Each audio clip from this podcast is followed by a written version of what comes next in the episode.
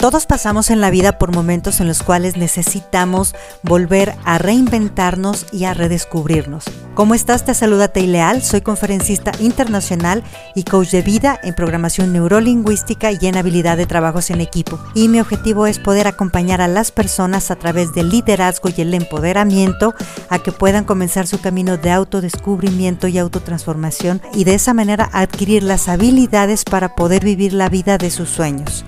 Te invito a que te sumerjas en este grandioso camino en el cual vas a descubrir la mejor versión de ti mismo. Todos deseamos siempre estar mejor en algún aspecto.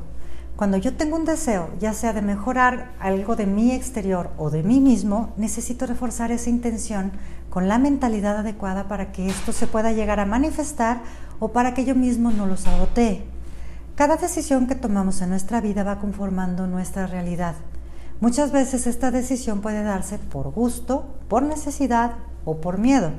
En cualquiera de los tres casos, un cambio significa que tiene que realizarse no solamente en el exterior, sino que primero tiene que ser interno. Es más, podría decirte que el cambio más importante es ese, el interno, y si no trabajo en él, va a ser más difícil cambiar el exterior. O si llego a cambiar el exterior, entonces va a ser una forma que no se va a sostener a sí misma y voy a volver al estado inicial.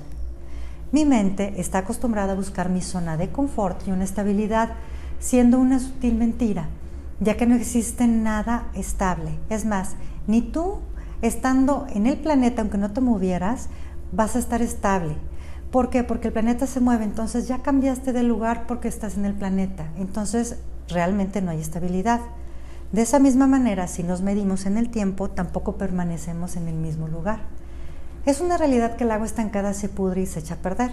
Entonces la vida siempre requiere de un cambio constante para poder seguir adelante. Siempre, siempre, siempre estamos cambiando, aunque no lo notes, aunque no lo creas. La cuestión aquí es que o cambiamos de forma consciente y por decisión propia a través de ese deseo, o vivimos tumbados dejando que la vida nos vaya dando de patadas y empujando al siguiente cambio, a través de la necesidad o a través del miedo.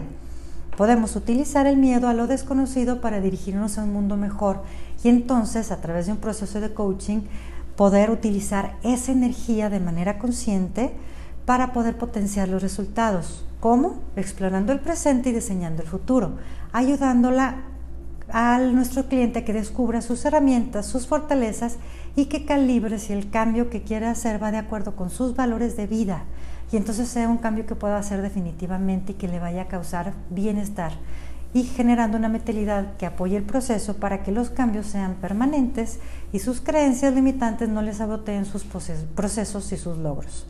En vez de enfocarnos en problemas por resolver, vamos a enfocarnos en generar el cambio a través de objetivos para marcar el rumbo de nuestras vidas.